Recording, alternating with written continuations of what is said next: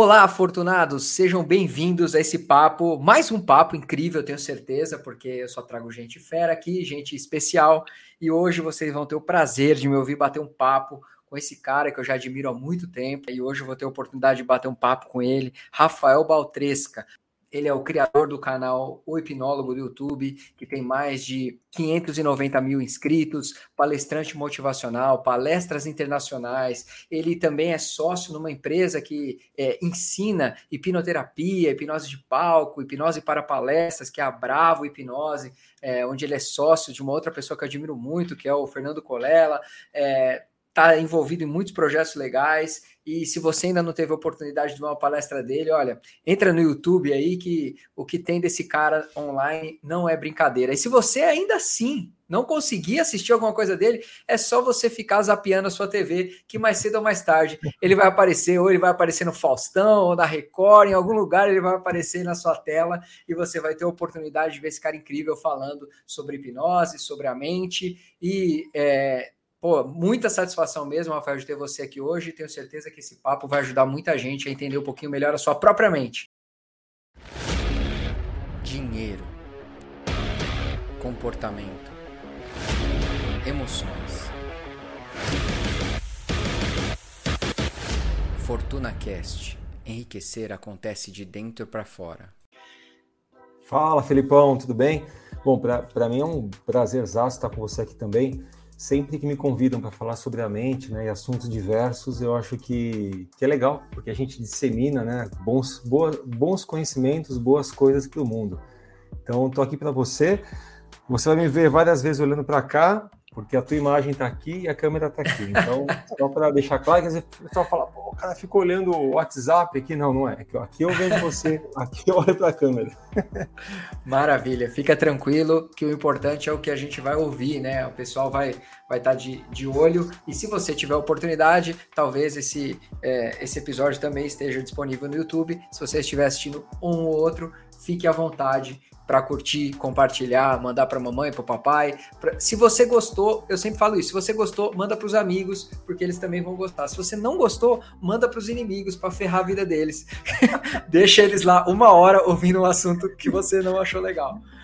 Para começar, Rafael, ó, primeiro, primeira coisa, quando eu falo que sou hipnoterapeuta, que sei fazer hipnose, muita gente já começa assim a pôr a mão no olho, a falar que não quer me olhar nos olhos, que quer se esconder. A pessoa acha que, que você tem um poder sobrenatural que vai mudar a vida delas. É, isso para o mal, né? E, mas eu queria te fazer uma pergunta. Já que você é hipnólogo, hipnoterapeuta, que você dá palestra e tal, você não tem uma dinâmica que a gente já pode começar a fazer assim, já logo aqui no começo e já deixar todo mundo rico? Só hipnotizar a pessoa e amanhã ela já começar a ficar rica? Ah, aí você quer milagre, né? Você não quer hipnose, não. Você quer mágica, sei lá. Você quer bruxaria, feitiçaria. Deve ter algum, algum pó mágico aí que você mistura no, no, no, no brócolis e deixa, mas a hipnose não vai rolar. Se bem, Felipe, que a hipnose seria um ótimo caminho realmente para as pessoas enriquecerem. Não de uma forma mágica, mas por poder mudar a mente dela. Porque você sabe mais do que ninguém, né? Que, a, que o financeiro ele é muito emocional.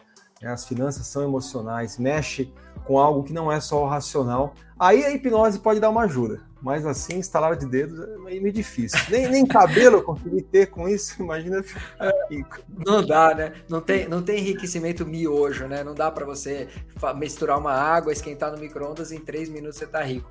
Mas hum. é, eu, eu brinquei disso, eu, sei, eu, eu tinha certeza da sua resposta é porque é uma coisa que as pessoas procuram muito na hipnose, né? Uma solução rápida é, para seus problemas e tal. E a hipnoterapia, inclusive, ela, ela é um caminho, né? Que, que pode ajudar muito as pessoas a mudarem programações, a resolverem questões emocionais que estão lá muito enraizadas, né? Mas mesmo essas transformações, elas depois dependem de uma continuidade, né? A pessoa tem que continuar trilhando esse novo caminho, ela tem que desbravar novas habilidades habilidades, adquirir novas habilidades, uma vez que ela está é, que ela se desprende daquilo que estava fazendo mal para ela, né? E, e, as pessoas não, não entendem muito bem disso. É, e, e, você começou já direto na hipnose ou você é, fez outras coisas antes? É, o que, que despertou o interesse pela hipnose quando você foi começar? Ah, eu fiz muita coisa na vida já. Desde dar aula de bateria até dar aula para cursinho de cálculo numérico, sou engenheiro formado, já dei aula em engenharia. Então, assim, minha vida é um caldeirão com um monte de coisa. Mas a hipnose veio do, acho que foi do falecimento do meu pai, talvez. Em 2004, meu pai morreu. Eu entrei num momento de muita, de muita apropriação é, sentimental. Eu, eu entrei num, num momento de muita introspecção. E foi esse momento que eu comecei a fazer vários cursos. Aí eu fiz um curso de desenvolvimento humano, né? Tudo que tinha uhum. para a gente se autoconhecer. Porque foi a primeira perda que eu tive. Eu tinha avós, pai, mãe, todo mundo. E a primeira grande perda foi meu pai. E aí eu fiz alguns cursos, e num desses cursos, foi um curso de PNL, o professor fez uma demonstração de hipnose. E aí quando eu vi aquilo lá, eu falei, não é possível. Isso que eu vi na televisão, que eu sempre falei que era mentira, charlatanismo, eu tô vendo na minha frente, não é possível. E aí eu fiquei louco. Eu lembro até hoje, eu conversando com ele no, no, no, no coffee break, falando, mas o que é isso? Não é possível, como é que funciona? E aí aquilo ficou na minha cabeça. Passou mais ou menos uma semana, esse curso, ele promovia alguns encontros dos alunos. Uhum. E aí eu estava num desses encontros, um amigo, que é amigo meu até hoje, que é o. Você deve conhecer ele, é o Ricardo Ventura, do canal Não Minta Pra Mim. Agora ele tá bombando, tá famoso. Uhum. Ele falou: Bal, vai ter um curso de hipnose. Vamos fazer? Eu falei, vamos, vamos fazer. E aí eu fiz esse curso, foi em 2007, e de lá para cá, 14 anos já, né? Fiz cursos fora do Brasil, fiz aqui dentro, fiz um monte de coisa. Mas tudo começou de uma tentativa de me conhecer um pouco mais, né? E por isso que eu falo, sempre em coisas ruins a gente acha algo bom, né? Floresce. E a hipnose foi uma dessas coisas na minha vida. Então, o cara da engenharia, o cara da lógica, do cálculo, de repente foi para um lado mais da mente, das emoções, da, da, da de, de, se aprofundar e, e, e, acabou encontrando aí um, um, canal. Não sente falta de ficar fazendo é, é, equação, é, aproximando, como é que é que fala? Minha, minha, meu sobrinho esses dias estava falando, né? É, equação. Ah, esqueci, tende a zero, tende ao infinito, derivada. Isso aí você não Cara, tem saudade? Sabe por que eu não tenho saudades? Eu vou te falar por que, que eu não tenho. Porque eu, eu ainda hoje ainda uso isso. Hoje em dia eu uso. Sim.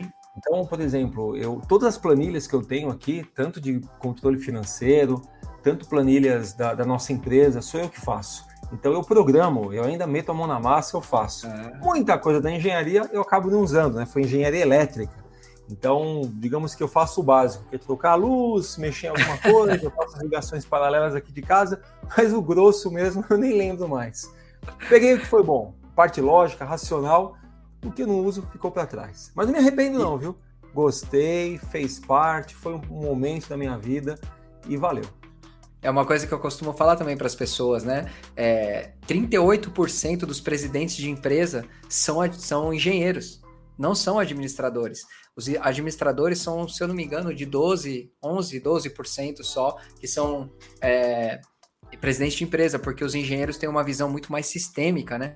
E, e por mais é que você tenha ido nessa parte de desenvolvimento humano, tenho certeza que também você usa a questão de resolução de problemas, esse, esse olhar sistêmico na hora também de, de, de, observar as pessoas, né? Porque, embora cada um seja daquele seu jeitinho, você também tem padrões ali que dá para você começar a equacionar e, e, de uma maneira lógica falar, falar melhor com essas pessoas, né? É isso aí. É assim, eu, eu aprendi muito método, muito método, né? Método de resolução de problemas, método de, de criação de possibilidades. Na faculdade aprendi muito disso. E eu trouxe para o meu dia a dia. Então, por exemplo, quando eu dou aula de, de hipnose, eu ensino, por exemplo, hipnose de palco, eu, eu dou para eles um método que eu criei uhum. para que aquilo funcione. Então, é, eu sei que as pessoas são diferentes, realmente são, mas eu crio uma espécie de. É como se fosse um, um algoritmo, né? Eu até coloco bonitinho, do jeito que eu dava aula de algoritmo, porque eu criei um algoritmo para que aquilo funcione. É o meu jeito. Eu acho que não é o único jeito, cada um tem um jeito, mas eu gosto muito de método, viu, Felipe? Mesmo é, e principalmente quando a gente fala sobre, sobre comportamentos, tá? É, qualquer tipo de comportamento. Eu acredito que quando a gente está motivado, né, motivado, está com adrenalina lá em cima, para qualquer coisa, para fazer exercício físico, academia, ou para fazer, por exemplo, suas finanças pessoais, já que é o, é o teu público, né? Quando você está motivado, sabe, agora sim, eu vou sair desse problema, aprendi com o Felipe, vou colocar em prática.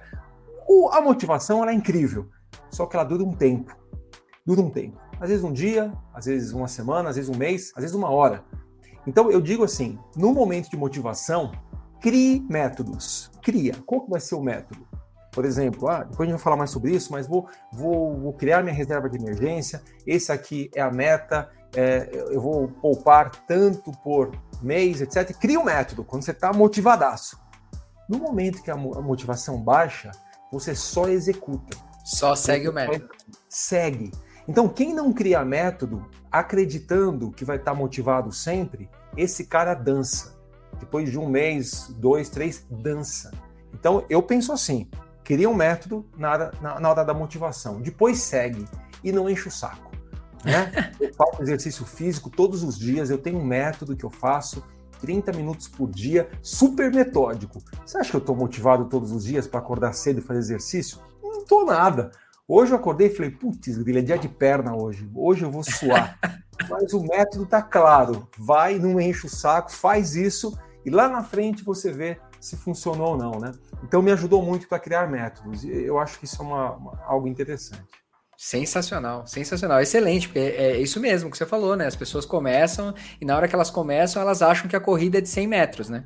Elas acham que enriquecer, que prosperar, resolver suas questões financeiras é algo que assim, não, se eu ficar um mês eu guardar 50% do meu salário, vai resolver.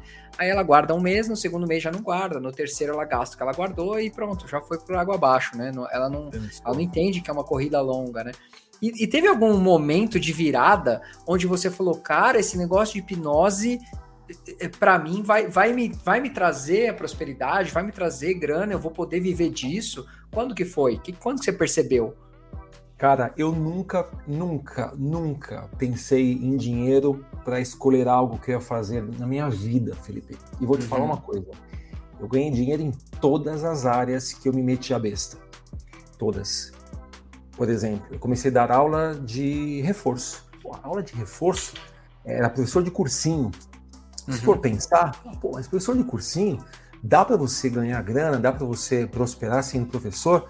Eu ia te falar na época, não tenho a mínima ideia, mas me dá um tesão fazer isso.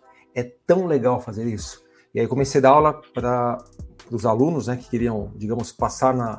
Não era nem passar na faculdade, era um cursinho para quem já estava na faculdade, uma espécie uhum. de uma aula de reforço. Comecei a dar aula para eles mais ou menos em 98. Eu entrei em 97 na faculdade. No meu segundo ano, eu já comecei a dar aula. E eu tinha dois, três alunos. Eles vinham aqui em casa. Era aula de. aula de. de se fosse uma aula de reforço.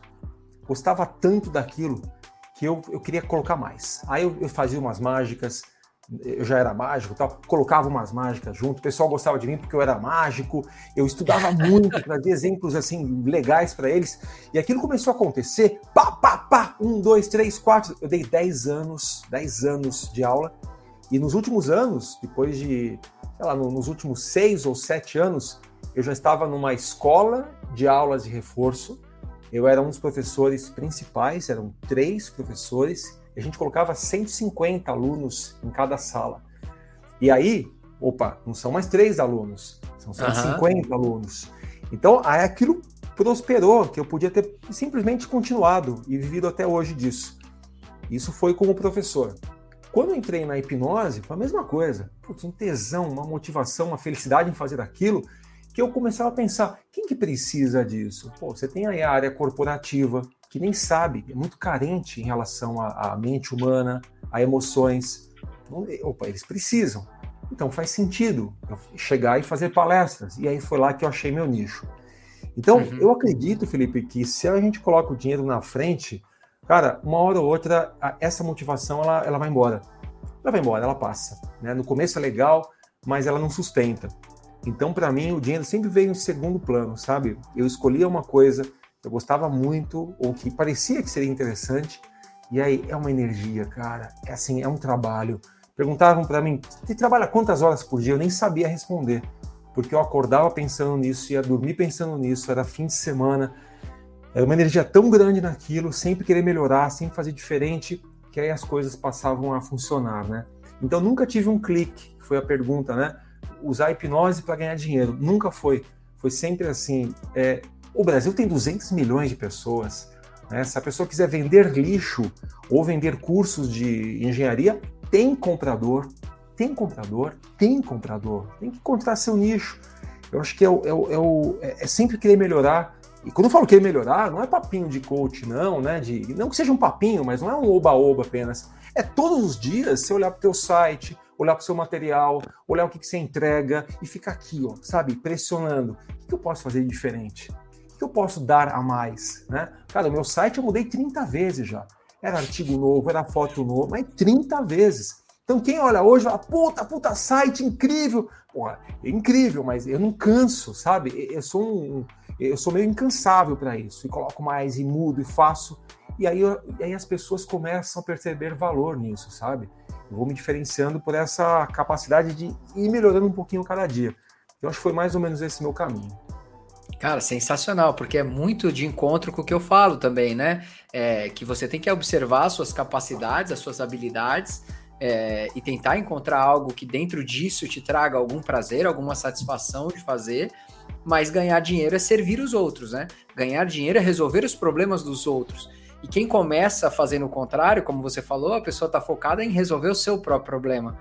Ah, eu preciso é. resolver o meu problema de ter mais dinheiro. É, é, é eu, eu, gosto de dar um exemplo assim é, para esse, é, para esse cenário que é bem assim: você entra no trem, às vezes, você entra no ônibus ou em qualquer lugar, você está andando num lugar público e alguém te aborda para vender bala.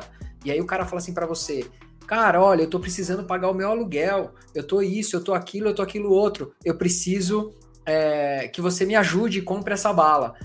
Cara, 90% das pessoas já descartaram aquela oferta daquele cara, porque assim, ninguém tá ali para resolver o problema dele. Agora, aquele outro cara que vira e fala assim: Poxa, será que você não tá é, indo para uma reunião? Olha, é, a balinha aqui para você deixar no seu bolso, para depois, se você encontrar um amigo, come a bala, ou então para dar uma enganada na fome. Aí esse cara já conquista um monte de gente, ele fatalmente vai acabar vendendo muito mais bala, né? Porque ele tá, ele tá preocupado, ou pelo menos, né, tá comunicando que ele está preocupado em resolver o problema das pessoas e não o seu próprio problema. É, e, a, e, a, grande maioria dos empresários, empreendedores, acho que cometem esse grande erro logo no começo, porque eles já querem começar a sua empresa para resolver o seu problema. Então, eu não tenho dinheiro, eu vou abrir um negócio, eu vou começar a entrar numa profissão, porque eu quero resolver o meu problema. E você tem que ser isso apaixonado, né? Cara, isso é tão forte que você falou agora que eu acho que a pessoa que está ouvindo esse podcast e precisar dar um, uma guinada aí na tua vida, né, ou fazer algo que seja rentável ou mais rentável, é só colocar essa, esse mantra na cabeça. Eu quero virar um, um buscador de problemas, sabe? É você ligar a tua anteninha para ficar olhando problemas. Onde tem problema? Onde que é? Né? É no, no, transporte coletivo, é no transporte privado, é, na, é, é, é para achar comida. Onde tem problema, cara? Fica olhando. Eu tenho certeza que a pessoa que está ouvindo a gente já viu problemas em tudo quanto é lugar. Ainda mais o brasileiro gosta de reclamar, né? Mas ao invés de reclamar, começa às vezes o cara passa o é, às vezes o cara passa o dia inteiro só falando de problemas. Ah, cara, não, porque anota problema, isso, porque problema. é um tesouro isso. É um tesouro, sabe? Anota, anota, anota. Depois você para e fala, beleza como que eu conseguiria resolver esses problemas? Cara, eu tenho vários problemas, vários. Se eu quisesse parar tudo que eu faço hoje, parar com a minha escola de hipnose, parar com a minha empresa de palestras, parar com meus cursos, zerar minha vida, só os problemas que eu tenho já me daria 10 profissões. Eu, por exemplo, só para dar um exemplo claro, eu sou vegano, não como nada de origem animal, nem leite, nem ovo, nem mel, nada. Cara, vegano sofre demais. Problema? A gente sai, é um problemaço. A gente sai para um aniversário infantil, para uma festa, cara, tem tudo na manteiga, no ovo, no queijo. Então, para mim, como que eu resolvo o meu problema? Eu levo minha marmita, eu já almoço de casa, eu faço uns jejuns aí sabendo que, que não vai rolar. Eu resolvo o meu problema. Agora, se eu fosse empreender isso, cara, 10 possibilidades, mais 200 possibilidades. Numa cidade que eu vivo, São Paulo, num Brasil que a gente vive com milhões de pessoas, Cara, 200 milhões de pessoas. Quantos veganos existem? Cara, milhares, milhares que têm os mesmos problemas que eu tenho. Então, para mim é isso, é sacar os problemas, anota isso e depois, cara, você vai empreender. Né? Aí você vai fazer o melhor que você pode para solucionar problemas. E quanto mais problemas você solucionar, ou de mais pessoas, mais você vai lucrar com isso. Todo mundo vai lucrar, né? A pessoa ficar feliz, foi resolvido o problema dela e você lucra junto. É isso aí. E, e eu, eu acho muito legal, né? E, e às vezes é, talvez seja o maior desafio, né? Que é aí é o meu desafio quando eu trago isso para minha audiência, é quebrar essa barreira da mente. É, e as pessoas, isso as pessoas não percebem. É, inclusive tem um, algumas pessoas, né, que, que são meus clientes, que são, que são influenciadores, que estão online o tempo todo, né, e às vezes eu vejo, ah, poxa, é, nossa, é, eu tô ferrado. Eu pergunto para a pessoa, cara, mas por que, que você tá falando isso o tempo todo? Por que, que toda hora você fala que você tá ferrado, que você tá mal pago, que você tá isso, que você tá aquilo? Porque a mensagem que você tá mandando é sempre essa, né? E as pessoas não entendem que, mesmo sem um hipnólogo, sem um hipnoterapeuta, elas estão a todo momento dando sugestões para sua própria mente. Elas estão ali dizendo é, o que elas são e o que elas não são capazes de fazer. O quanto você acha que é, esse tipo de comportamento tem influência aí no, no, no, que a pessoa consegue ou não consegue realizar. Porque você traz isso muito para a empresa também, né? Nas suas, nas suas palestras, eu tenho certeza que você traz essa questão do positivismo, da produtividade. Sim. É isso, você resumiu, tá perfeito. A gente vai se hipnotizando, né, sem ter a figura de um hipnólogo por perto. Isso é hipnose pura. Isso começa na nossa infância. Quando a gente é pequenininho, quanto que a gente ouve dos pais? Então, quem está ouvindo a gente que tem um filho, comece a prestar atenção no que você fala. Preste atenção, porque você, como tem uma figura já de respeito, de autoridade, o que você fala para o seu filho, ele vai, sabe, chupar, sugar como se fosse uma esponja.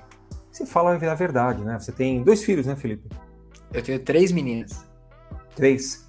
Cara, o que você diz, ou, e, e, pior ainda, o que você faz, né? Isso eles chupam, pegam como se fosse uma, uma esponjinha. Eu já vi gente falando assim, por exemplo, coisa simples do tipo: nossa, mas ele é difícil de comer, viu? Não come salada, não come verdura, só come tranqueira. Imagina a criança escutando isso de um pai, de um pai ou de uma mãe que já tem autoridade máxima. Está simplesmente reforçando. E aí, se reforçaram isso, quando eu for comer, o que, que eu vou comer? Tranqueira. Tem um jeito diferente do pai falar isso, ou da mãe, sem mentir né? Pode falar, nossa, ele está melhorando muito a alimentação. Que diferença que era antes? Está melhorando a alimentação. Esses uhum. dias mesmo comeu uma, uma, uma, uma, sei lá, uma fruta e gostou. Estou muito feliz que ele está aprendendo a comer melhor. Você não contou nenhuma mentira. Na presença do seu filho, aquilo entrou, porque você tem autoridade máxima, só que você reforçou um, um, um pensamento positivo, né? Uma, algo positivo e não o pior. Então, tantas mães eu ouço, eu vejo o tempo todo, para mim me dá até urticária, coceira. Fala, por exemplo, ai, ele é, desculpa, viu? É que ele é tímido. Cara, a criança tem dois anos. É, não tem que falar tímido, não fala nada, fica quieta. Fala só assim, ai, tudo bem, daqui a pouquinho ele te dá um oi, não fala nada. Então, quando você fala, ah, ele é tímido, ah, nossa, ele é muito bagunceiro, não, você está reforçando um comportamento que às vezes nem está solidificado nessa criança. Dinheiro, então, nem se fala, né? O que, que a gente ouve a vida inteira sobre dinheiro? Né? Dinheiro é sujo, mais fácil um rico, o camelo entrar por um buraco de uma agulha do que um rico entrar no reino dos céus. Né? É, é, é, os ricos são pessoas mesquinhas. A gente ouve coisa do dinheiro a vida inteira. Então, primeiro, acho que vale a gente entender que o que nós somos hoje é fruto de uma programação que a gente está recebendo já desde criança, sabe? E nós agora, nosso papel são dois. Primeiro é reeducar nossos filhos do jeito que a gente fala, do jeito que a gente se comporta, entender que o que a gente diz vai virar verdade na cabecinha deles. E a segunda é questionar nossas próprias verdades. Não é fácil, não é fácil. Porque se eu tô com um filtro vermelho no meu olho, eu só enxergo vermelho. Como se eu tivesse aquele óculos do Elton John vermelhinho, que eu só vejo as coisas vermelhas. Então não é fácil você já olhar para algo vermelho e questionar. Não é fácil, mas é possível. O tempo todo questionar: será que eu faço isso do jeito certo? Né? Será que tem outra forma de fazer isso? Será que realmente eu entendo sobre dinheiro? Cara, para mim essa é uma das mais perigosas e, e mais complexas áreas do comportamento humano. São as finanças, é o que você trabalha. Super complexo, porque o dinheiro está ligado com tudo. O dinheiro está ligado com alimentação que a pessoa coloca no prato. Então, se eu vou pagar mais por uma coisa melhor ou pagar menos por uma tranqueira, tá? O dinheiro tem a ver com a saúde familiar, né? O que, que, como que minha família está por conta das coisas que eu pago ou deixo de pagar tem a ver com emocional, tem a ver até com a menina, o menino que estava paquerando, etc. E o tipo de roupa, ou seu carro, ou como você lidava com o dinheiro atraiu mais ou atraiu menos. Então, eu não sei se existe alguma área da vida, talvez uma espiritual, né? talvez uma, uma religiosa, mas quase todas as outras, o dinheiro está junto. Então, a, a gente, algo que a gente usa o tempo todo, que a gente fala o tempo todo, para poder gravar essa live com você, precisamos comprar coisas. Para eu precisar, sabe, fazer os cursos que eu fiz, eu precisei comprar. O dinheiro está ligado com tanta coisa. E no outro lado da balança, ele é um tabu ainda. É um tabu. Se eu pergunto para uma pessoa qual é a sua orientação sexual, qual que é o seu, seu peso, qual é a sua idade, eu posso colocar a pessoa numa saia justa. Mas pergunta para uma pessoa quanto que você ganha quanto você tem no banco, aí, meu amigo, aí você perdeu o amigo, você cagou tudo para falar o português bem claro. É pior que, que qualquer coisa junto e misturado. E, e, e não faz, para mim é um contrassenso isso. Algo que a gente usa tanto, vive tanto, a gente não pode falar. E por a gente não poder falar, a gente não aprofunda. Fica todo mundo numa superficialidade, acreditando que sabe usar o dinheiro bobeira. A gente acha que sabe usar, mas a gente nunca, nunca ensinaram pra gente. Nunca ensinaram pra gente. O máximo que ensinaram foi pega um porquinho e guarda aí para depois. É, e, é. E, e, se a gente para para pensar né, na, no, no, ambiente em que as pessoas estão inseridas, né? Se a gente pensa aqui no nosso país, 60% das pessoas estão endividadas. 40% estão inadimplentes, 80% não guardaram nada no último ano. E só 5% investem de verdade. Então você imagina que de 10 amigos que você tem, se você tiver muita sorte, de cada 20 amigos que você tem, um é investidor e pode ser que você saiba quem ele é e consiga lá perguntar alguma dica para ele. Mas provavelmente existe uma grande chance de você perguntar para qualquer uma dessas outras pessoas, ou que está endividada, ou que está é, inadimplente, ou que não guardou nada, ou que nunca teve. Eu estava conversando com um cliente meu essa semana e ele falou assim: Cara, eu queria te pedir desculpas até, porque eu te mandei uma mensagem, porque, cara, eu estava muito feliz, porque eu olhei na minha conta lá e tinha 10 mil guardado. E eu sei, cara, eu sei que você lida com muito mais grana que isso, com outros clientes que têm muito mais dinheiro, mas para mim foi um negócio. Eu falei assim, cara, eu fiquei tão feliz quanto você, porque todo milhão começou com um real. Todo, é. todo cara que tem 10 milhões aplicado, um dia ele teve 10 mil, né? Mas a pessoa, ela, ela não tem nem para quem contar. O meu cliente, é, ele, ele disse assim, ó, eu não tenho nem para quem contar que eu tô com 10 mil, porque se eu contar para as pessoas, elas vão me dizer, faz isso, faz aquilo, nossa, 10 mil, troca de carro, faz uma viagem. As pessoas estão cheias de ideias. Ou gerar inveja também, né? Gera aquele sentimento de não pode contar. Exatamente. Nos Estados Unidos as pessoas te falam, né? Eles falam, é, primeiro eles não falam ganho, né? Eles falam I make. Então eu faço. Eu, eu faço. muda muito. Mas eu faço, né? Eu produzo tantos mil por ano, por mês e de boa. Né? É, é, o dinheiro é uma coisa.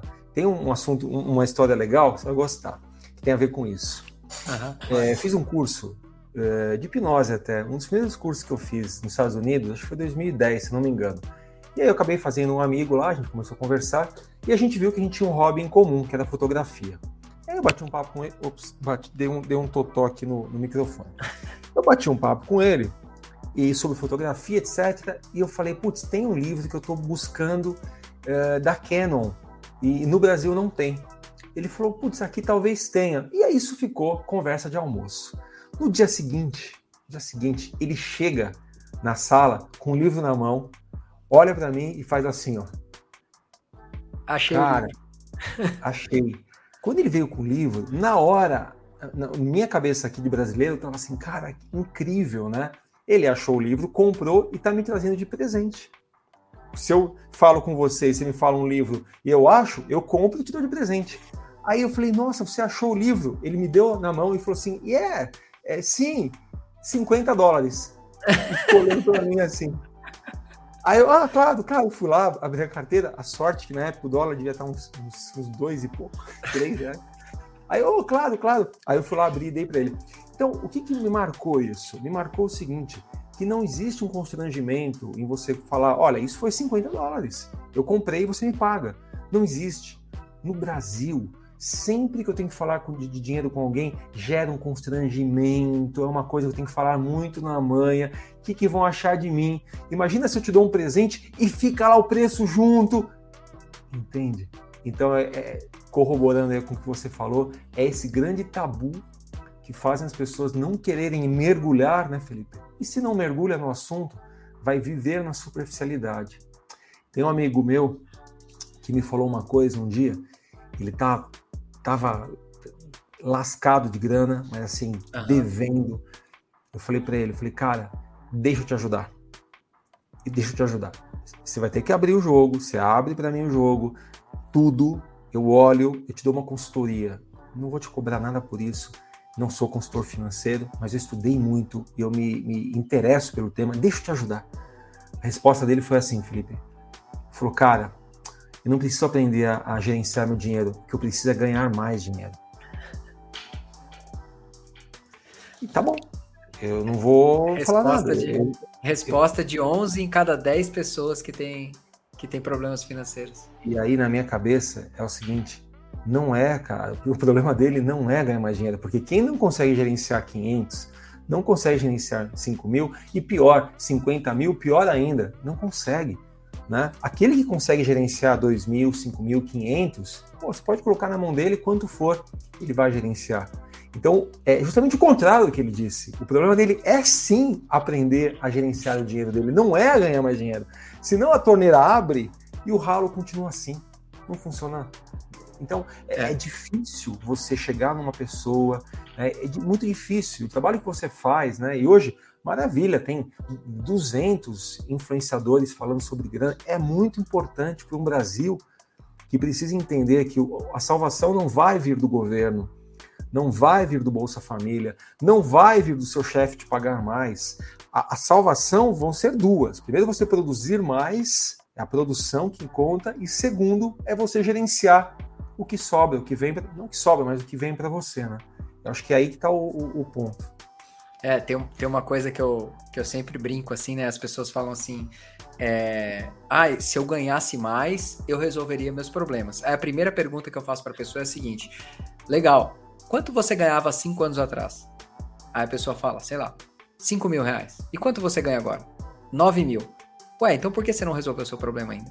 Porque você já, você já tá no. Você ganha mais, você já tá ganhando já mais. Ganha mais. Por que, que você não resolveu o seu problema? Ah, não, aí começam as desculpas, né? Mas é isso mesmo que você falou. A produção de dinheiro é associada ao bom gerenciamento, né? É sensacional. É, Não, é, essas histórias que você eu... me contou. É uma das, das, das, minhas maiores dificuldades, na verdade, uma grande dificuldade né, desse trabalho de conscientização, de trazer, é que muitas pessoas elas continuam ainda dizendo: eu não tenho um problema com o dinheiro. Ah, não, eu não tenho problema com o dinheiro. Nossa, não, mas eu, eu quero ser rico. Eu sei que eu vou ser rico, eu não tenho nenhum problema com os ricos tal. E aí acontece exatamente o que você falou. Eu viro para uma pessoa, às vezes, numa reunião, e falo assim: tá bom quanto você ganha? A pessoa, é, é, é mas assim? Nossa, é, você já perguntou direto assim? Ué, você não tem problema com dinheiro, então fala, quanto você ganha? Aí a pessoa fica toda constrangida, né? Então, no fundo, tá, tá ali enraizado, a pessoa não consegue ainda se desprender dessas crenças, etc. E tudo isso que a gente já falou, né? Então, a inveja, achar que, ah, eu vou ter mais dinheiro, o que as pessoas vão pensar de mim, e tudo isso a grande parte, né, grande parte desse comportamento acaba estando na mente das pessoas. E aí eu quero falar de uma outra coisa também, porque você falou para mim que você é um apaixonado, que você investe, que você já estudou muito do assunto. Quanto disso, né, é, você acha que também contribui para melhorar os seus resultados agora que, assim, Ah, bom, então você já encontrou caminhos de prosperar, caminhos de ter mais grana. Hoje você investe o seu, seu dinheiro, investe para longo prazo, para médio prazo, etc. O quanto você acha que o domínio da sua mente, das suas emoções, é, contribui para que você seja um investidor melhor, para que você tome melhores decisões? Eu acho que para responder para você, Felipe, é, é, é, justamente falar de emoções, né? E, e, a, e a, a, emoção que mais atrapalha, ou me atrapalhava, e eu vejo que atrapalha meus amigos, é a emoção do, do positivismo, da alegria, da certeza. A cara, euforia. É, cara, é, não é nem euforia, eu acho que é mais um positivismo. O, o, o positivismo do brasileiro, né, de, de acreditar que tudo vai dar certo, cara, isso coloca o brasileiro na lama. Porque o cara pensa assim. Eu estou falando isso porque eu pensava, eu já cheguei a pensar assim, tá? Por exemplo, pô, eu tô ganhando 5 mil reais por mês. Eu estou ganhando 4. Maravilhoso. Eu consigo pagar gastando 4, ganhando 5. Pago tudo, tem uma graninha que sobra e, cara, e vamos para frente. Então, na cabeça do brasileiro, nos próximos 20, 30, 60 meses, vai continuar assim. Entendeu? Tá tão. Não, vai melhorar. Tô, tô garantido. Tá garantido. Esse lance do tô garantido, isso, cara, destrói. E para mim, quando que foi a porrada? Porrada foi dia, se eu lembro, dia exato, 24 de novembro de 2004, que foi o dia que meu pai faleceu, já falei sobre isso. Nesse dia, eu juro, eu gelei, porque a minha irmã estava na faculdade ainda, minha mãe sempre trabalhou em casa, e eu estava, estava trabalhando, etc. Então eu falei, putz, grila, hoje eu tenho uma, agora eu tenho uma família para cuidar. E agora? E agora? Então eu tive um baque tão grande de falar, meu, e agora? E, se minha irmã precisar de mim para faculdade ou para alguma coisa? E como é que eu vou colocar dinheiro na minha casa? E se minha mãe precisar? E aí? Meu pai não, meu pai não deixou fortunas para a gente, ele deixou a casa que a gente estava vivendo, o carro dele e nada mais. E quase uma dívida, mas e nada mais. Entende? É, não, tinha mais um imóvel, etc. É, que depois a gente descobriu que tinha, eu tinha mais um irmão de.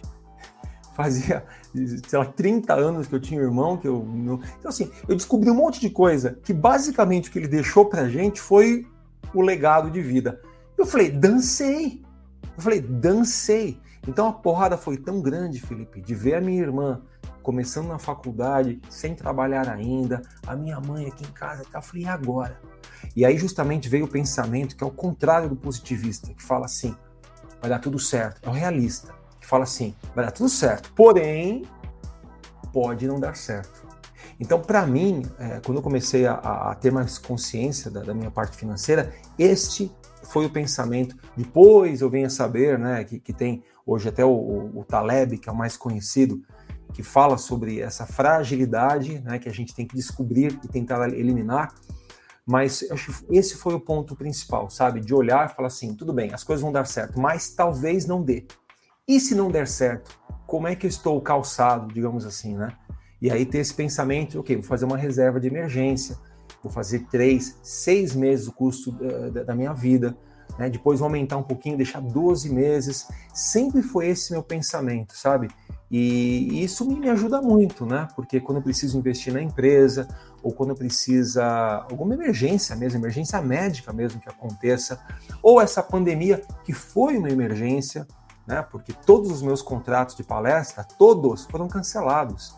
Então, em março de 2020, eu vi todas as minhas palestras que eu tinha ao longo do ano, todas, sem você Tinha, você tinha agenda até quando? Quando, quando eu, eu devia, eu devia ter umas não, não, era, não eram muita, eh, muitos meses, mas devia ter umas sete, oito palestras meio que já ah, fechadas, eh, e eu tinha uns 20 ou 30 eh, orçamentos que estavam em negociação para o ano todo, porque funciona assim, eu estou trabalhando agora para o ano que vem. Claro, claro. Cara, eu vi todos, sem exceção, fechando as portas, dizendo, putz, a gente não sabe, tive que devolver dinheiro de um que já tinha pago, então, naquele momento, eu falei: peraí, se eu não tenho uma reserva de emergência, eu sou obrigado a ficar inadimplente com todos os meus funcionários, que na época eu tinha, uh, tinha algumas umas sete, oito pessoas que trabalhavam para mim.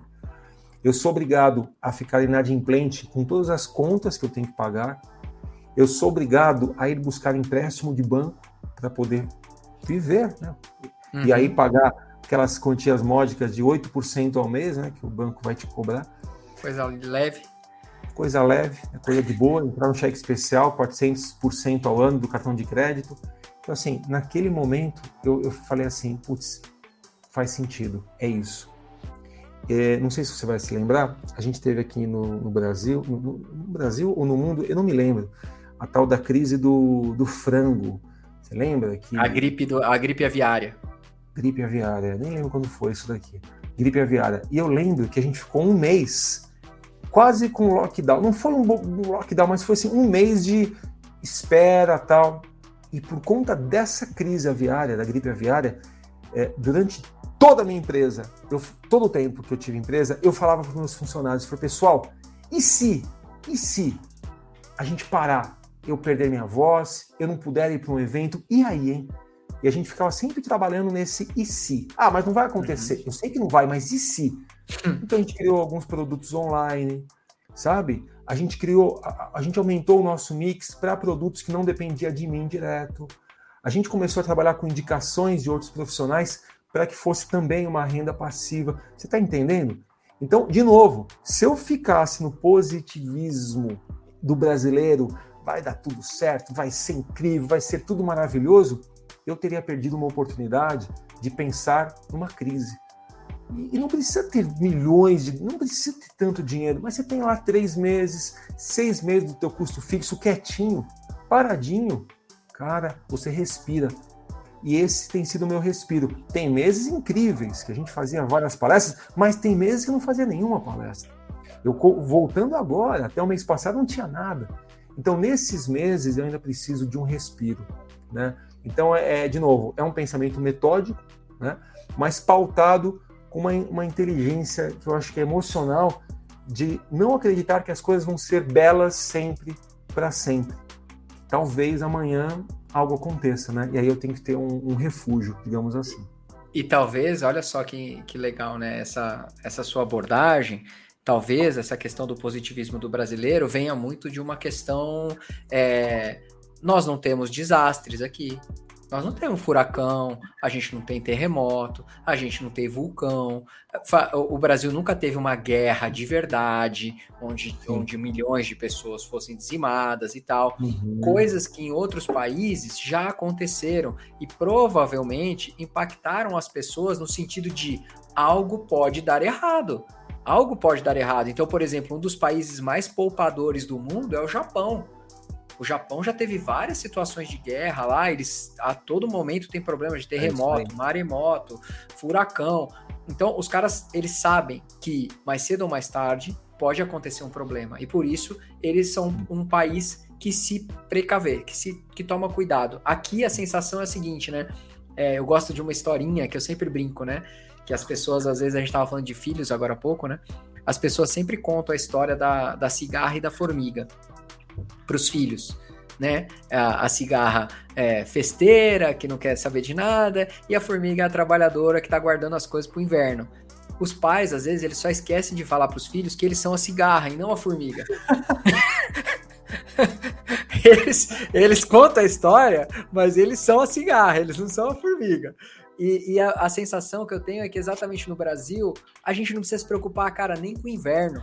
Porque o inverno no Brasil não é igual o inverno em outros países. Não é aquele inverno de neve, de três meses, que você não consegue sair de casa, de ter que ter aquecedor. É, não, é mesmo o inverno, que talvez seria né, a, a, uma simulação de um problema anual aí, é, mesmo esse ainda não é tão grande. Então, talvez o brasileiro é, acabe ficando com esse positivismo aí muito por causa dessa questão. Porque o clima nos favorece, porque o relevo nos favorece, porque o sol tá brilha o ano inteiro aqui, né?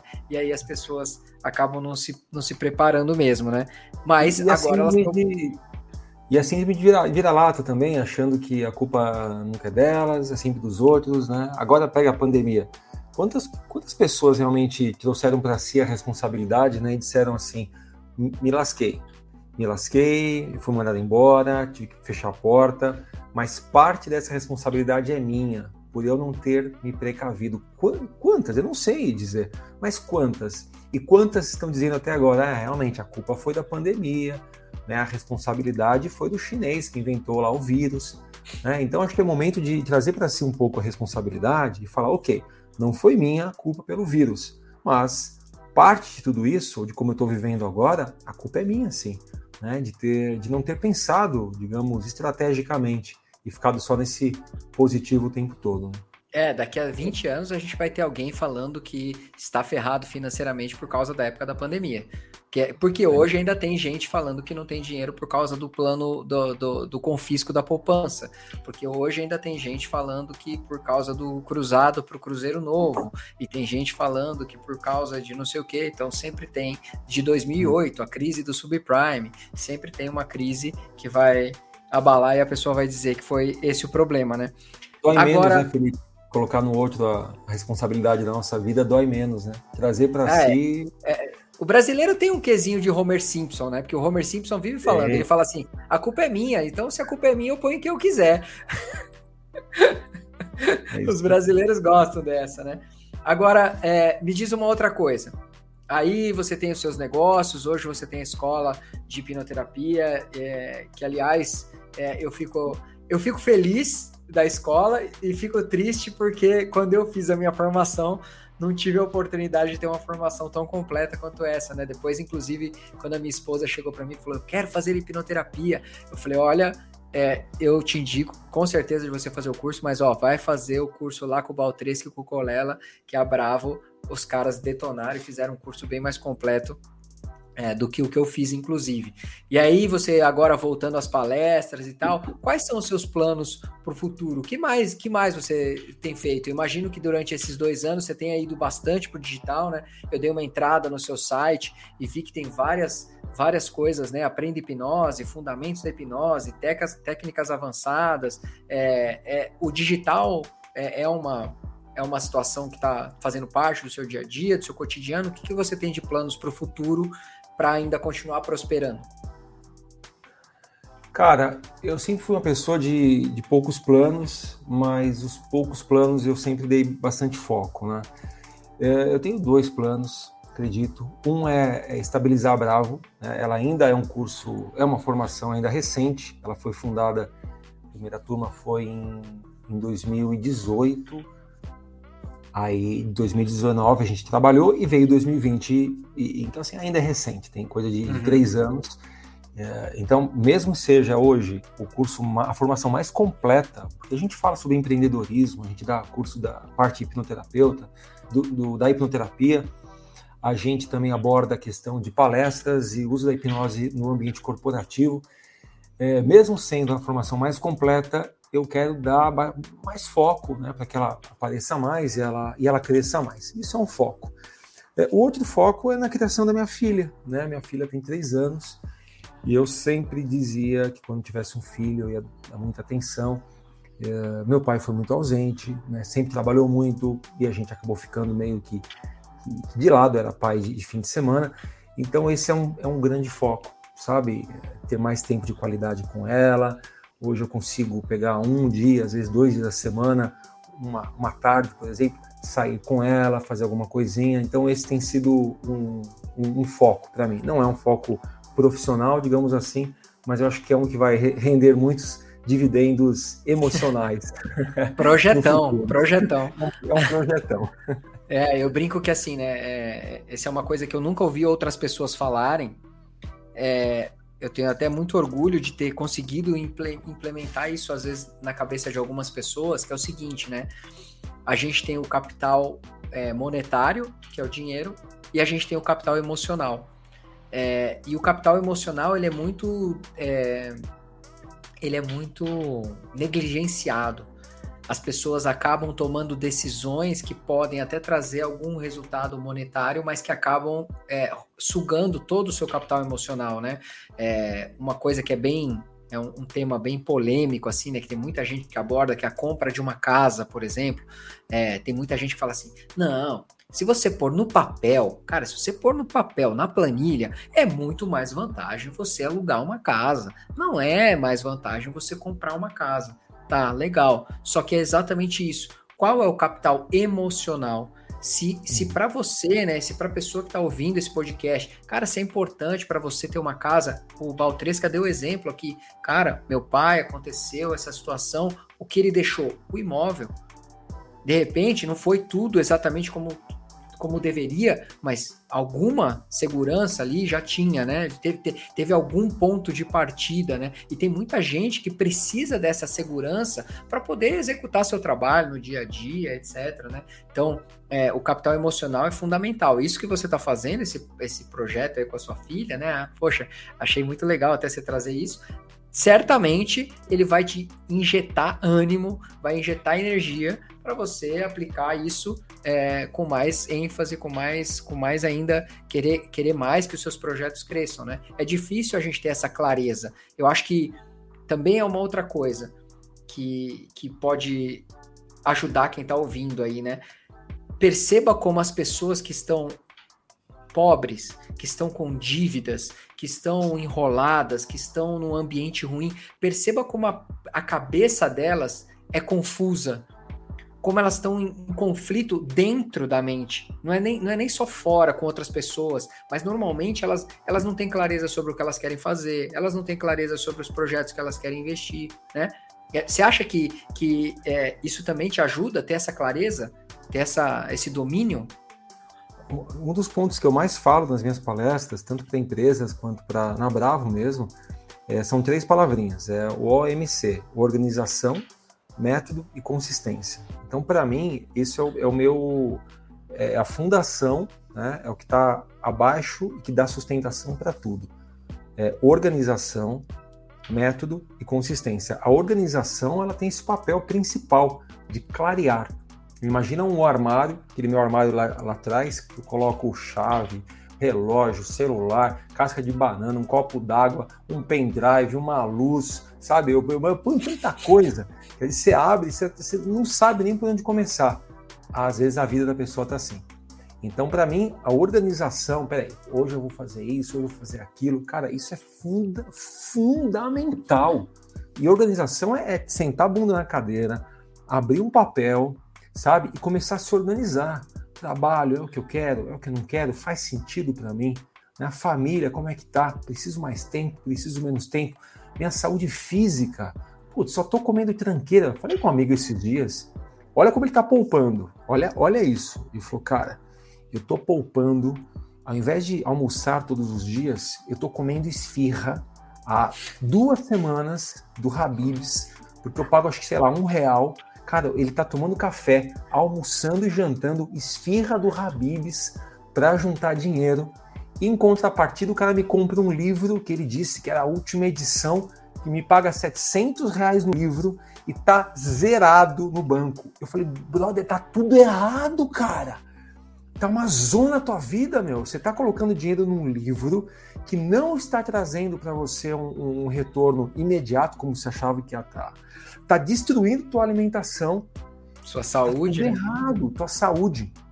Então, para mim, Felipe, é, é organização. Cara. E aí meu, meu lado engenheiro vem à tona louco, assim. Porque para você fazer um projeto de engenharia, se você não tem uma organização claríssima sobre onde, o que, que vai acontecer, qual que é o funcionamento, quais são os recursos que eu preciso, tem que ter ser claro, meu. É planilhinha do Excel.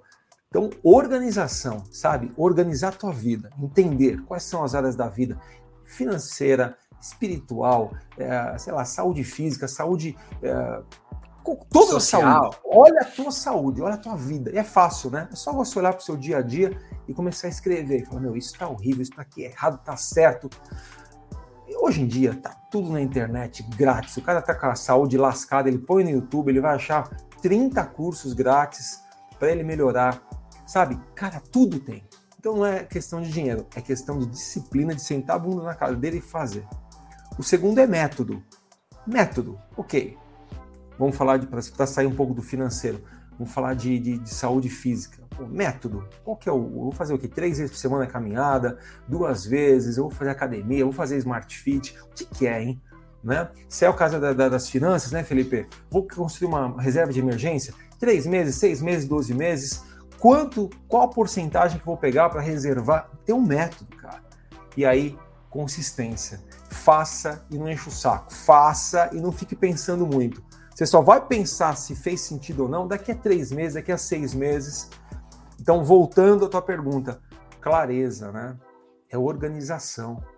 Os caras que estão, ó, para não falar um palavrão aqui no teu podcast, você vê a vida da pessoa, tá uma zona, zona não tem horário para dormir, não tem hora para acordar, às vezes acorda de madrugada, tá dormindo muito tarde, não tá tendo um sono de, de decente, comendo tranqueiro o tempo todo, sabe? E a gente começa a se nutrir, nutrir de, de ópio, né? De ópio, que vira um jogo de futebol, porque eu esqueço do, do mundo, eu me, me meto no álcool, porque eu esqueço do mundo. Então, sabe, o cara vai colocando um monte de, de, de tranquilizante na vida para não ter a maturidade de falar assim: minha vida está uma zona, eu estou perdido, eu preciso organizar essa jossa. A criança nunca vai pensar nisso, né? Teus filhos pequenos, a minha pequena, eles vivem do jeito que vai vindo, a coisa vai acontecendo. Maturidade, você fala assim: opa, peraí, deixa eu entender, deixa eu ter clareza sobre tudo, né? Deixa eu ver o que, que não está legal, o que, está legal, e aí o próximo passo é: como é que eu faço para organizar essa jossa aqui, né? Como é que eu faço? Mesmo que eu não saiba. É muito mais legal você dizer eu não sei do que você dizer eu não consigo. Porque eu não consigo, tá dizendo aqui, você tem incapacidade? Não, não tem incapacidade, você dá um jeito. Você dá um jeito. Meu amigo Marcos Rossi, ele não tem dois braços e duas pernas. Ele nasceu assim. Cara, o cara, ele não tem, ele tem um cotoco aqui, um cotoco aqui, dois cotocos. Ele não tem os dois braços e duas pernas tá? O cara, ele é, ele, ele é DJ, ele é baterista escola de samba, é surfa, ele faz tudo. Eu jantei com ele, falou, vou te dar um livro e autografar. Eu falei, como é que você vai autografar? Achei que ia autografar com a boca. Cara, ele meteu um suporte aqui no, no, no braço dele, que é tipo um arame, que já tinha uma caneta, ele escreveu com o cotoquinho dele, cara. Então esse papo aí de não consigo, não vai. Quem não conhece, digitar em Marcos Rossi, que vocês vão ter uma aula de, de, de, de vida com esse cara. Então, é muito mais bonito a pessoa dizer, eu não sei. Aí, beleza, você vai atrás, né? Vamos, vamos lá, YouTube, uhum. Facebook, manda no WhatsApp, alguém já deve ter feito, do que falar eu não consigo. Então, para mim, o primeiro passo é esse, cara. Organize a sua vida. Ela tem que, tem que fluir, sabe? Tem que abrir assim tua agenda e fluir. Uma lindeza, você abre, ok, hoje tem que fazer isso, isso, isso, isso, tá tudo certo. Para semana que vem, Cara, prometeu, você cumpre, sabe? Prometi pro Felipão, vamos fazer o papo? Vamos. Deu um baita rolo, não consegui. Uma semana antes liguei, não, vamos remarcar? Vamos. Prometeu, cumpre. Não deixa cair no esquecimento. Tá devendo uma grana para alguém? Você é obrigado a ligar para essa pessoa todos os meses. E pode falar, meu, eu tô fudido, tô sem grana, mas tô te ligando para dizer que eu me lembro de você. Ó, consegui 10 reais, deixa eu te depositar. Cara, a tua vida vai ficando limpa, organizada, entende? Então, para mim, é, esse é o fundamento tudo, Felipe, de tudo, Felipão. Organização, clareza, método para você fazer o que você precisa fazer e consistência. Vai fazendo e aí lá na frente você vai ver se seu método foi eficaz ou não. Se você ouviu isso aqui e ainda não entendeu, volta, ouve de novo, e depois volta, e ouve de novo, e depois volta, e ouve de novo, quantas vezes for necessário. É, que a linguagem que o, que o Baltresca está usando aqui, inclusive, é uma linguagem hipnótica que pode te ajudar, é, pode ajudar você aí a programar mesmo a sua mente. É, repetir para você, a partir de agora eu vou me organizar. É, a partir de agora eu vou é, ser consistente com as coisas que eu me proponho a partir de agora eu vou usar um método. Também é uma coisa muito engraçada, né? Porque assim, tem gente que vira para mim e fala assim: Felipe, é, eu li o Segredos da Mente Milionária e lá ele ensina a fazer é, 55% de despesas, 10% disso, 10% daquilo, tal, tal, tal. Eu li, é, entrei no perfil do Thiago Negro e ele falou para fazer 25% disso, 25%. Eu entrei no não sei aonde e é não sei o que. Aí o que, que eu fiz, Felipe? Ó, eu fiz aqui, eu peguei um pedaço do Thiago Negro, eu peguei um pedaço de não sei quem, eu peguei um pedaço de não sei quem, e aí eu fiz um Frankenstein aqui. Falei, cara, segue um método, escolhe um. Escolhe é um. Para, para um. de querer escolhe um, né? Escolhe um que o, o, o que o Baltrisca falou aqui várias vezes, né? é, eu não tenho muitos projetos, eu tenho poucos projetos, aqui eu me dedico muito. Eu não fi, eu fiz muitas coisas, mas todas as vezes em que eu fiz, eu escolhi uma coisa e me dediquei muito até ficar muito bom nela. Seja professor, seja é, palestrante, agora é, dando curso de, de, hipnoterapia, de palestra, etc. É, agora sendo pai, né? Então, se dedicando é, muito para uma atividade. É, o segredo está no final, a consistência. Porque enriquecer, como diria Warren Buffett, é tão emocionante quanto ver a grama crescer. Então, é, é devagar, é um dia depois do outro, é você tomar uma decisão diária na sua vida para que em todos os momentos de pequenas decisões você saiba para onde você está indo e você reforce isso. Reforce isso através das palavras que você usa, através de como você se sente, através das coisas que você acredita. E só para arrematar aqui, uma das coisas que eu gostei muito que você falou foi assim: duvide das suas verdades que esse é um dos princípios, né, para quebrar crenças, e é um dos princípios que a gente usa, inclusive, na hipnose, para trazer uma melhoria para a vida da pessoa. A primeira coisa que tem que acontecer é dentro, dentro de você, dentro da sua cabeça, você precisa duvidar duvidar daquelas coisas que sempre te disseram, de do que te falaram sobre dinheiro, do que você viu outras pessoas fazendo com o dinheiro. Será que não tem um outro jeito? Será que não dá para fazer diferente? Será que eu não posso ir por outro caminho? Será que não tem alguém que eu posso olhar que tem que, que fez de um outro jeito? Se você não for capaz de duvidar das suas próprias verdades, não existe hipnólogo, não existe consultor financeiro, não existe ninguém que vai chegar na sua casa te pegar pelo braço braço e mudar a sua vida. Então você precisa estar disposto a mudar aí os seus conceitos. Tem mais alguma coisa que você queria de Balter, se, se, você quiser, alguma coisa que se você pudesse, você hipnotizaria, enfiaria na cabeça de cada brasileiro, de cada pessoa que está ouvindo esse podcast, o que, que você gostaria de colocar na cabeça desse povo aí, se a hipnose fosse mágica e se você desse um estalo é. e pudesse entrar? Não, mas é o que você falou, né? Não, não tem mágica, né? E eu, assim, eu já cansei de, de colocar energia tal em pessoas que realmente não querem aprender. Eu cansei já. Eu cansei. Eu cansei. E, e, e isso que você falou, né? De ter tantas fontes de informação e a pessoa se perde. Porque de você ela ouve uma coisa, do Thiago Negro outra, da Natália Arcuri outra, Arcuri. do Roxo outra. Cara, Arcuri, é, a gente nunca vai ter, nunca vai ter a mesma opinião de duas pessoas diferentes. Não, uma hora ela vai divergir, falar uma coisa. Então assim, escolhe um como mentor, né? Escolhe um, é isso.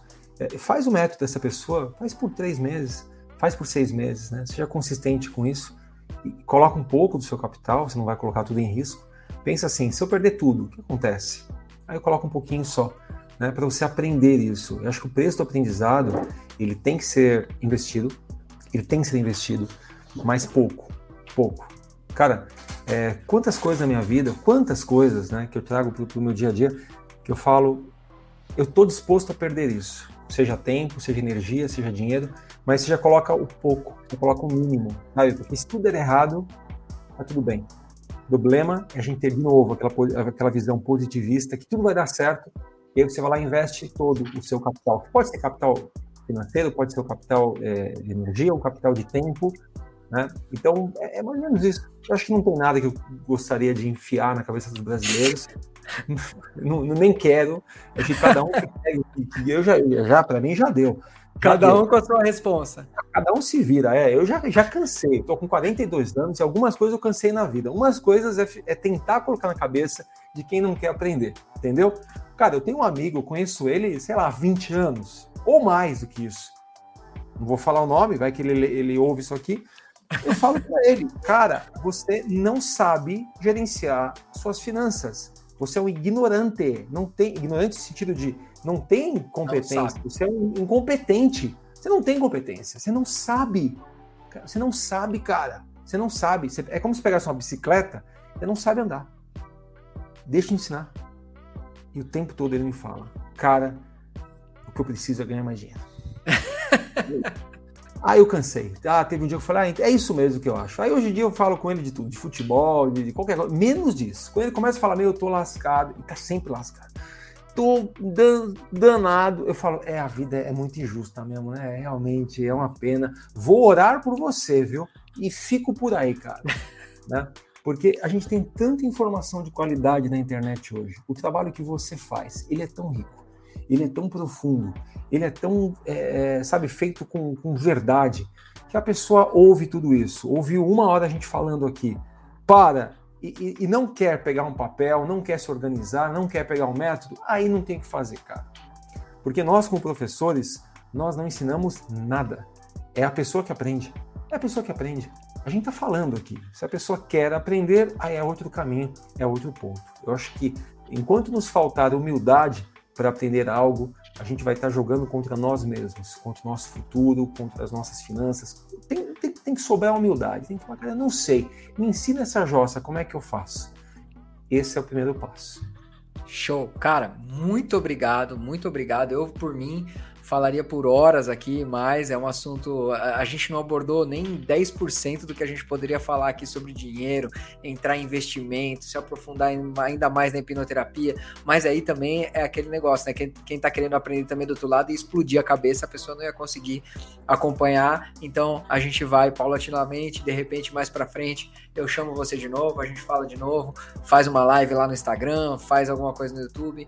É, vai ser um prazer novamente tê-lo comigo. Se você não segue ainda o Baltresca, entra lá no Instagram, no arroba Baltresca, é, e, e, segue ele, que ele compartilha muita coisa legal, o dia a dia dele, as palestras, entrevistas, etc. E tem muita coisa legal sobre hipnose. Se você ainda não me segue, é no arroba Felipe Cavalcante no Instagram. E aí lá no meu perfil você consegue também ter acesso ao meu YouTube e outras coisas. Do, do Baltresca a mesma coisa. É, aproveitem. Se vocês gostaram, lembra o que eu falei, né? Se gostou, manda para os amigos. Se não gostou, manda para os inimigos para eles ficarem uma hora aqui ouvindo nosso bate-papo e passarem raiva. Beleza, Valtresca? Muito obrigado, cara, mais uma vez. Foi sensacional, adorei. É, tem mais alguma coisa? Algum lugar que você. Você é, é, mais fácil te encontrar no Instagram ou no YouTube? Eu falei do Instagram, mas de repente é no YouTube é mais fácil. Faz. É, joga Baltresca na sua rede social preferida, vai aparecer um joga Baltresca, joga Baltresca no Google que você vai, você vai, se, você vai se surpreender. É, é foto desse é. cara, essa mente brilhante. Essa mente. a mente mais brilhante da hipnose brasileira. Só não me coloca, não joga Baltresca nem no Tinder, nem no Xvideos, que pode ser uma surpresa desagradável para você. Não mande no OnlyFans. Pode colocar que tem coisas boas. Valeu. Filipão. Obrigado pelo papo, parabéns pelo Obrigado. trabalho. tamo junto. Vamos lá. Valeu, tamo junto. Obrigado.